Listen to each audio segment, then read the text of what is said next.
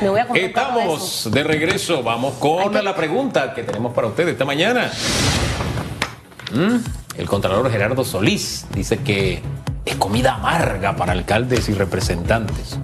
Bueno, ¿usted cree que él ha cumplido, que ha jugado su papel fiscalizador, el papel que dice la Constitución, que dice la ley que debe cumplir? Opine usando el hashtag radiografía. Mire, usted no permita que nada ni nadie le amargue ni la mañana, ni la tarde, ni la noche. Olvídese de eso. Eh, usted tiene que al final pasar la página, aunque los alcaldes a veces se portan mal. Le hacen maldades a Hugo. Y eso me Ajá. pone de muy mal humor si activan los call centers.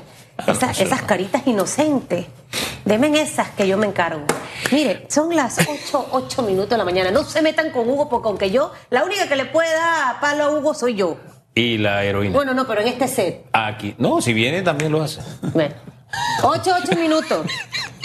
Para eso estamos las mujeres, para llevar el control, guiar a los caballeros. Y vamos a guiar aquí a nuestro entrevistado chiricano.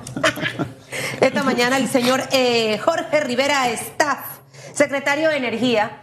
Yo comentaba en, en el, en, el, en el cambio que ahorita voy a, voy a, voy a dar cuñárate. Te- tengo un carro alquilado que es una Tucson. Me lo entregaron el miércoles, luego que me cambiaron un auto full. Y hoy, full de gasolina, se movió un poquito. Es decir, yo dije, wow, este carro es económico.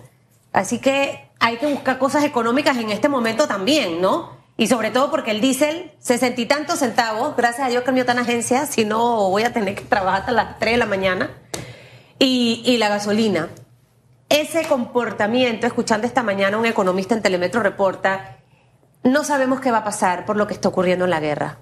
Pero lo que estamos viendo en este momento en el petróleo, en el diésel, en la gasolina, lo veremos en la energía. Señor Jorge Rivera Staff. Bueno, Susan y, Hugo, de verdad que gracias por la oportunidad de compartir con ustedes aquí con los televidentes. Mira, eh, el aumento de los combustibles en nuestro país es un reflejo directo del aumento internacional. Eh, nosotros arrancamos el año 2022 con el petróleo por debajo de los 85, 90 dólares. Hoy, esta semana llegamos a 127 dólares eh, el barril de petróleo. Sin embargo, eh, la palabra en estos momentos no podríamos decir ni siquiera que es tendencia al alza, es volatilidad. O sea, realmente es muy difícil entender, proyectar, pronosticar hacia dónde vamos a ir de una forma certera en lo que queda del semestre, por no decir del año 2022. Así como llegamos el día martes y miércoles por encima de 125 dólares, hoy en día, en este momento, el petróleo está en 107 dólares. Ha bajado 20 dólares, alrededor un poquito más del 20% en dos días. ¿Por qué? Fundamentalmente por Miércoles y jueves se dio esa baja. se, ha- se ha dado esa baja, fundamentalmente por anuncios que ha hecho eh, Estados Unidos. Allá iba. Exactamente. O sea, Allá lo- iba los porque- mercados petroleros están en un, un- en un momento de mucha eh, volatilidad e incertidumbre, fundamentalmente por lo- el tema de Rusia ¿no? y de, la- de las sanciones que se están aplicando y tal. Pero ya veníamos además, antes de la intervención militar de Rusia, de un aumento de precios de los combustibles estructural. ¿Y por qué decimos estructural? Porque la oferta no estaba siendo capaz de suplir la demanda a nivel mundial por el tema de la recuperación económica global. Ahora bien, cada dos semanas se anuncia el ajuste de precios y tal como usted lo acaba de decir, veníamos de aumentos en eh, el, combustible en Panamá. Esa volatilidad, como usted señala, ha causado que estos dos últimos días haya tendencia a la baja. ¿Qué tendría que pasar para que el próximo anuncio no fuese un golpe al bolsillo como el que recibimos ayer o los que hemos recibido en las últimas semanas? Mira, esto, para que eso suceda, tendríamos que tener una estabilización de los precios de los combustibles durante las próximas semanas. eh, O sea, dos de- días no serían suficientes. No es suficiente. Es importante resaltar. Además, me, me permite la pregunta, Hugo, explicar otro concepto importante. Hay otros países donde la fluctuación de los precios en las gasolineras es diaria o es semanal. En Panamá tenemos un mecanismo de que cada 14 días tenemos establecido las variaciones para tratar de alguna manera de compensar esas variaciones diarias de los precios del combustible y poder planificarnos como economía un poquito mejor. Eh, pero además también tenemos otro concepto importante. La vez anterior en el mundo cuando el petróleo subió por encima de 120 dólares, la única vez que ha sucedido fue en el año 2008, los meses de julio y agosto de, de 2008, donde llegase, el precio llegó a 147 dólares, que ha sido el récord mundial. Bueno, en aquel momento el país... Pero no subió tanto al consumidor. Sí, sí subió. En sesenta y tantos Efe- centavos. Efectivamente. ¿En qué que momento fue eso? Fue más gradual, no fue de, de un, de un cambio de precio para otro, pero en aquel momento, y a eso voy, cuando se dio ese, ese, ese aumento de los precios, en Panamá no había precio tope de la gasolina. Es- Era era completamente liberado los costos. En aquel momento se tomó la decisión de establecer un mecanismo de un precio tope para los combustibles, que era por seis meses en el año 2008. Bueno, por seis meses se ha extendido hasta el día de hoy. Está vigente ese control del precio tope. Habría que revisarlo, habría que, habría que modificarlo. Esa como primera pregunta, porque quiero que no se me vaya el tema de Estados Unidos que hace un momento tocó. Precisamente por lo que estamos hablando de lo volátil que es este tema, hemos visto algunas acciones que ha tomado el gobierno del señor Biden. Y por ejemplo, una de ellas radical, pero que ayer el economista nos decía que sí puede tener repercusiones positivas en el tema de petróleo, es la decisión de prohibir la importación de petróleo y gas de Rusia.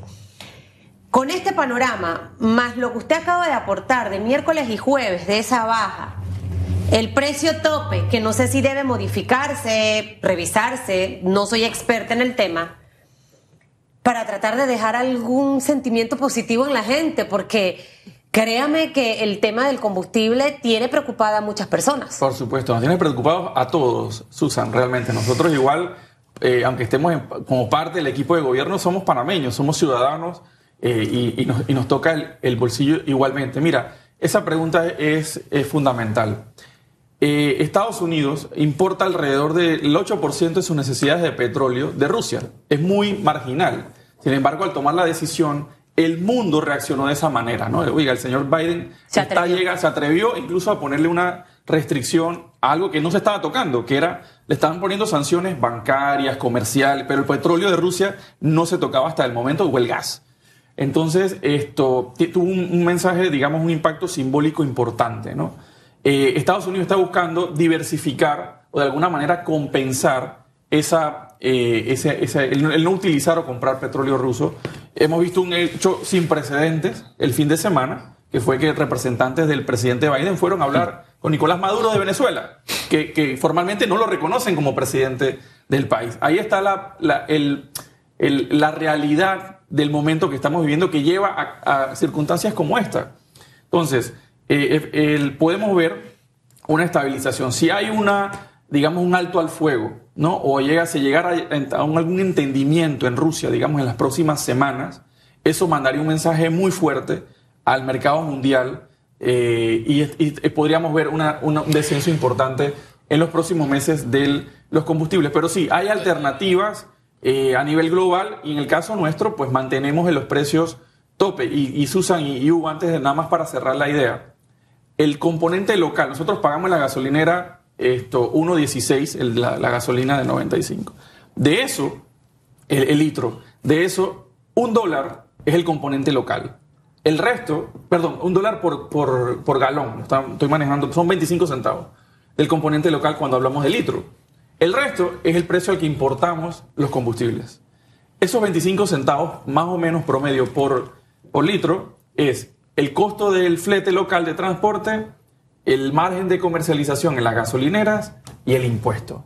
Son 25 centavos. Es Eso lo que importante- podemos- y eso está congelado desde el año 2018. No se ha variado el precio local. Lo que varía cada 14 días es el precio al que lo importamos. Es importante conocer ese esquema y lo del precio tope y demás, porque ah, han surgido propuestas así de, de pronto y uno dice, ¿podría ser esta la solución o no? Usted nos lo dirá.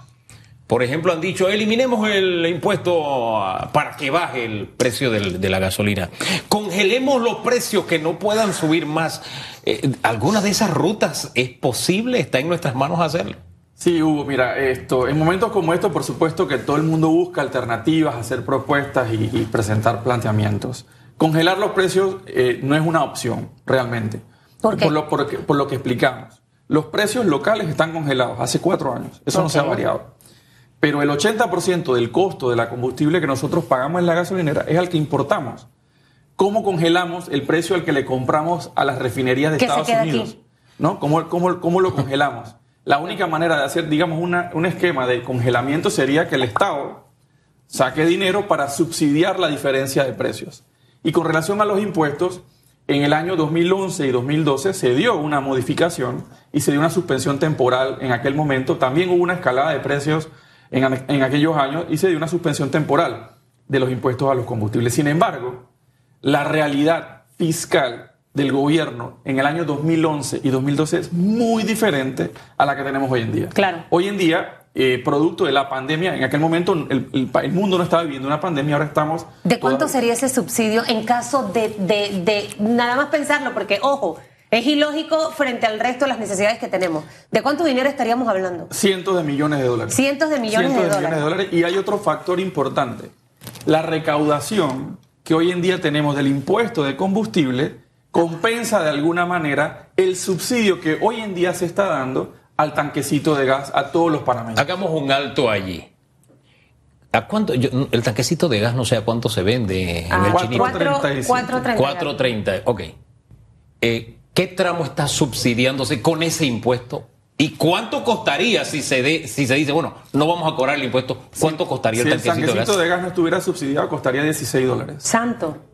El gobierno está subsidiando más de 12 dólares por tanquecito de gas. ¿Y eso desde cuándo lo venimos haciendo? Desde el año eh, 1996. A- Ahora, ese subsidio está bien medido de verdad, es decir, ahí no hay... Sí, hay, una- hay unas grandes oportunidades que estamos viendo, eh, en por- porque no es, no es, es un subsidio demasiado abierto. Es decir, cualquier persona puede llegar a cualquier Así local es. comercial, a un, a un chinito, a una tienda, a un supermercado.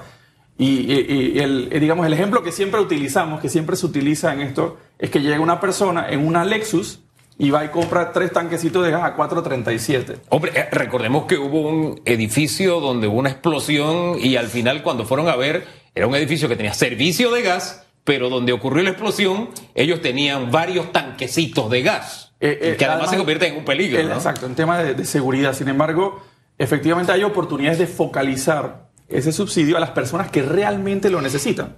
Sin embargo, en este momento eh, hay que entender, 120 millones de dólares nos costó el Sí. subsidio al tanquecito de gas el año pasado, que es más o menos lo que se recaudó en impuestos a Y este año va a costar un poquito más, por- obviamente por todo el alza. Ahora, esa es una tarea pendiente de hace muchísimos años, señor River Staff, que ningún gobierno se ha atrevido a hacer. Entonces, creo que sería irreal empezar a plantear cosas si no hay la voluntad de revisarlo. Hay otros aspectos dentro de todo esto que, le preocupan al panameño y es el tema de que todo lo que estamos viendo con el petróleo se traduzca a la electricidad. Ayer a mí me llegó el recibo de luz. Yo dije, oye, pero mi hijo no está en mi casa. No está con el PlayStation, ni tiene el aire prendido, ni está abriendo la nevera cada rato. Y, siento que está alto el consumo de mi electricidad. Y me puse a pensar en ese momento qué pasará ahora con todo esto que está ocurriendo y que subía a 60 centavos. ¿Va a subir o no va a subir el servicio de la energía eléctrica en Panamá? Va a tener un impacto, ¿no? Por supuesto que tiene un impacto, pero no es el mismo tipo de impacto que teníamos hace, otro- hace años anteriores. Y no es el mismo tipo de impacto que está pasando en otros países. Estamos viendo noticias, por ejemplo, muy, muy de España, de Europa, donde de un día a otro o de una semana a otra están subiendo eh, 70, 80% las facturas de la luz. Eso el no impacto nuestro, más o no- menos, no está ¿cómo, pasando. cómo- cómo sería? ¿De cuánto sería? Y tratar de traducirlo a, a plata. Mira, en, en ese caso es importante. Eh, estamos en el mes de marzo. Las actualizaciones se hacen cada seis meses de la tarifa eléctrica. La próxima va a venir a partir del primero de julio de este año. Es decir, que de aquí hasta julio no debe No- no hay- haber aumentos no hay- del servicio de energía eléctrica. Efectivamente. El único aumento que pudiera haber en su recibo es por aumento del consumo, no por el costo de la tarifa. Eso es importante. Pero en este caso, eh, hay dos cosas, como le decía. Este verano tenemos una particularidad que no teníamos antes. Este verano, por encima del 10% de nuestra electricidad está viniendo de sol y de viento. Que años anteriores, ese componente que no podían suplir las hidroeléctricas lo daban las plantas térmicas completamente. Y además tenemos gas natural, que es un poco más barato, ¿verdad? Y eh, ambientalmente más, más sostenible que lo que teníamos que antes era bunker y diésel, suplían casi todo Y el eso nos ha beneficiado a los panameños. Eso nos está beneficiando. porque- Debemos tener más, señor River Staff. y en eso estamos. una- hay una agenda de transición energética de mediano y largo plazo que, que busca Claro. eh, incorporar más renovables a nuestro país. Y te doy una, bueno, dentro de las malas noticias, hablando de, de esperanza, el año pasado, el año 2021, fue el año de mayor producción de energía renovable de nuestra historia. 82% de nuestra matriz de generación eléctrica vino de fuentes renovables, hidroeléctricas, solares y eólicas. Y queremos seguir aumentándolo. Y nos ayuda en dos cosas. En la factura dependemos menos de combustibles eh, fósiles importados, pero además también nos ayuda eh, la lucha contra el cambio climático, que somos un referente a nivel mundial. Dicen, decían los romanos que la historia se repite en espiral. Es más, un partido político aquí dice que fueron ellos, no, eso viene de la época de los romanos. Pero en fin, ese no es el tema, sino que en la crisis de 2008 se tomaron una serie de medidas. Y recuerdo muy bien que el primer secretario de Energía, el señor Kuzniecki, aparecía en conferencia de prensa dictando las pautas de lo que era la estrategia para enfrentar ese momento en la crisis energética. Junto a él aparecían la gente de los reguladores ACEP, este, este, estaban allí en esa mesa. Aparecía también a Codeco, muy importante. Y cada uno daba un informe de lo que estaban haciendo. ¿Por qué? Y, y la pregunta es para saber si ustedes tienen en su estrategia retomar algo de esa receta. ¿Por qué? Porque el panameño ayer se vio sometido a situaciones que a mí me parecen abusivas en un mercado. Sé que usted no tiene que ver con esto, pero le insisto, ya en otro momento de la historia se presentaban en conjunto diciendo se multaron a X cantidad de gasolineras porque hacían X y Z cosa. Y el secretario de Energía llegaba y decía, el cálculo del precio, lo decía él mismo, es tal para este mes porque pasó esto, aquello y aquello. Y aparecía CEP diciendo, bueno, por los lineamientos tal y tal cosa. Cada uno decía, nos decía algo orientando en un momento de crisis porque nosotros no producimos petróleo, ni refinamos gasolina, ni nada de eso. Entonces, lo que más se necesita es orientación. Y siento que ayer, no sé, hubo actores del mercado que se burlaron de los consumidores.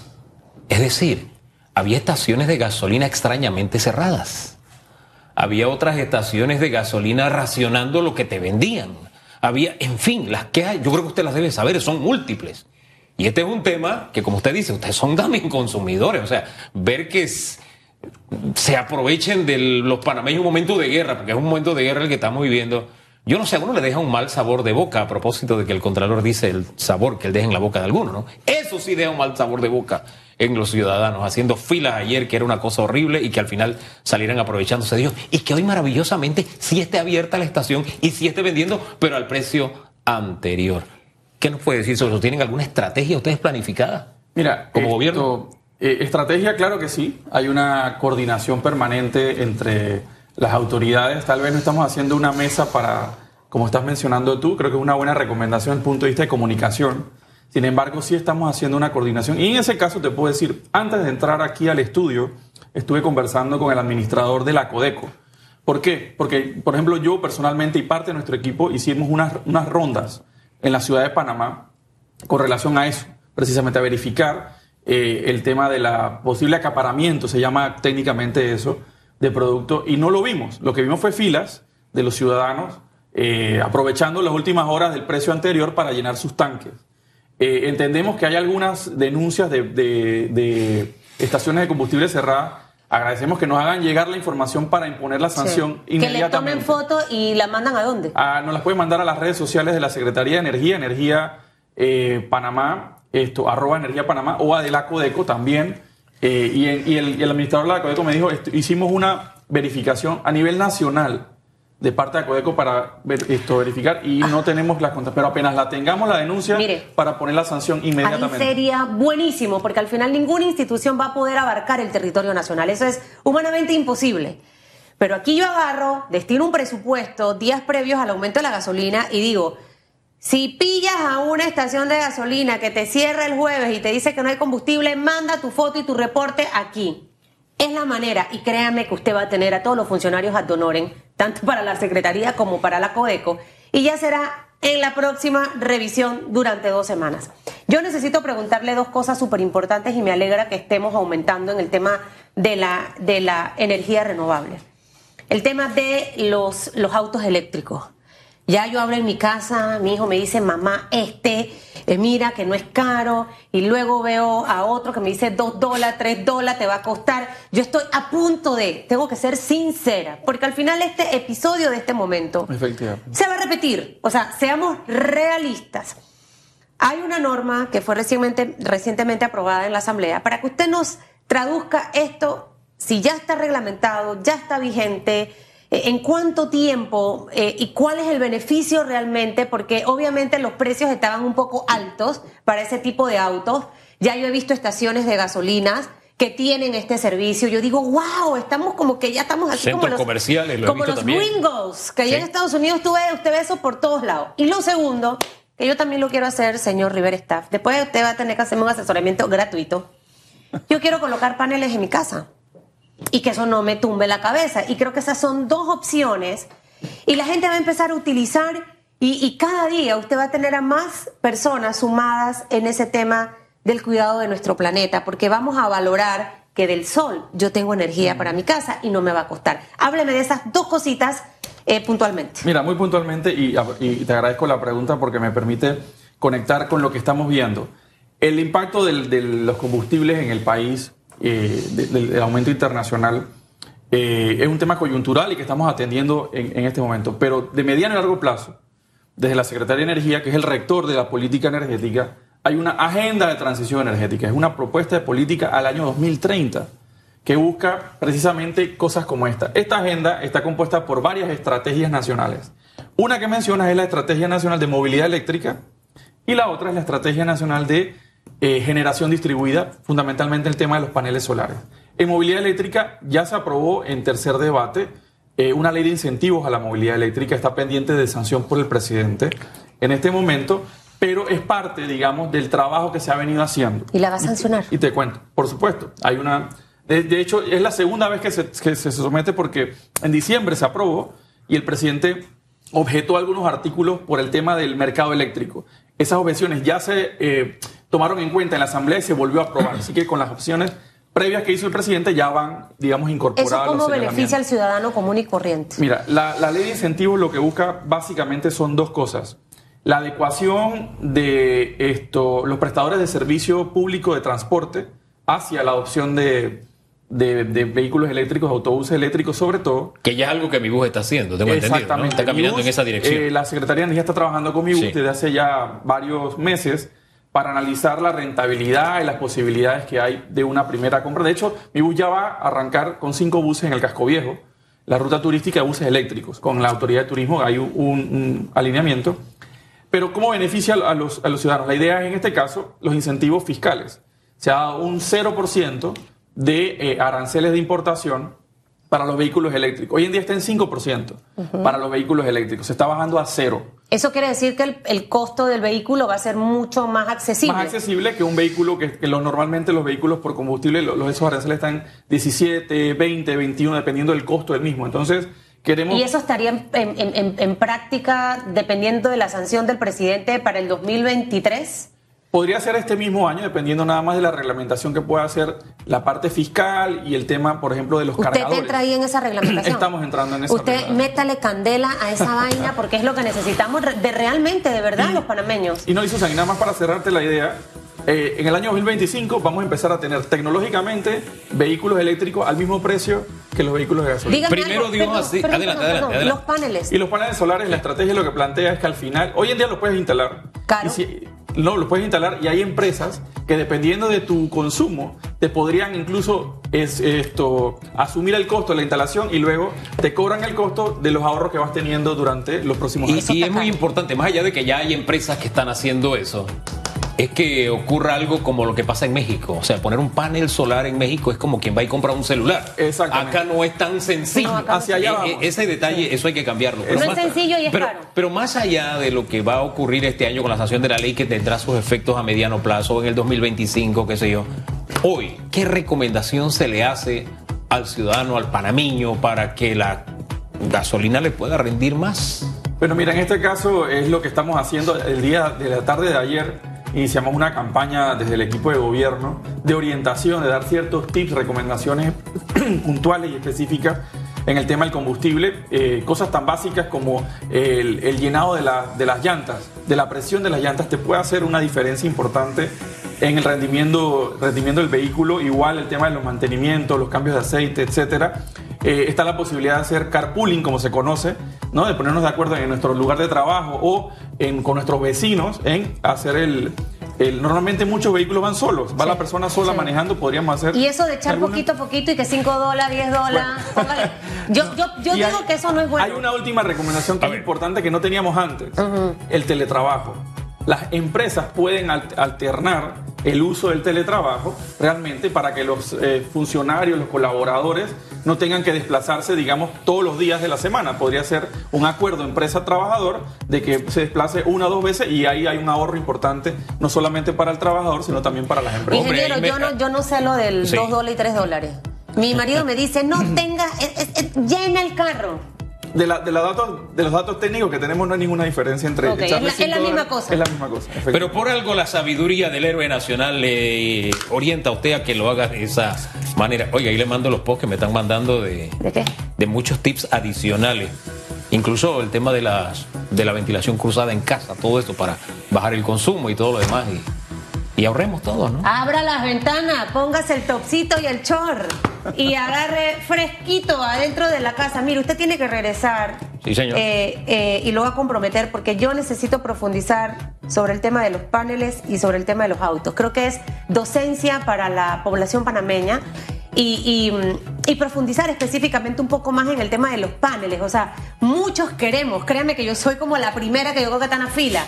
Eh, mi vecino de atrás tiene, y cuando le pregunté yo, santo, yo no puedo hacer esa inversión. Es que ese es el punto. Pero bueno, hay buenas noticias para, para Panamá. Bueno, y tiene la que próxima regresar. vez. Regresa. que la, ¿Usted que le la gusta venir aquí, verdad? reglamentación, Por supuesto. que la reglamentación sea rápida, se necesita. Y hay países que ya han avanzado en esto, no tenemos que Usted meter es chiricano, los chiricanos vamos a millón, así que usted póngame esa gente something ahí en esa comisión. Vamos a la pausa, regresamos en segundos. Y usted se va, ¿no? Ay, verdad, yo me voy. Esta se le olvida la vaina. Gracias, no, es que uno se va aquí en la salsa sabrosa. Salsa sabrosa la mi bistec que viene, ¿no? Hasta el lunes, hasta el lunes. Salsa El- sabrosa la sí. Y en la pantalla Eco, el- a las 3 de la tarde nos vemos en Debate Abierto. Este domingo estaremos hablando del balance de la primera semana en, en educación. Estaremos hablando de este problema que tenemos ahora con los combustibles. Eh, también un año de, dos años de pandemia, dos años también de que comenzó a morir gente por COVID en Panamá. También lo vamos a analizar. Usted pendiente. Entonces, pantalla Eco, 3 de la tarde. Este domingo, debate abierto. Les esperamos.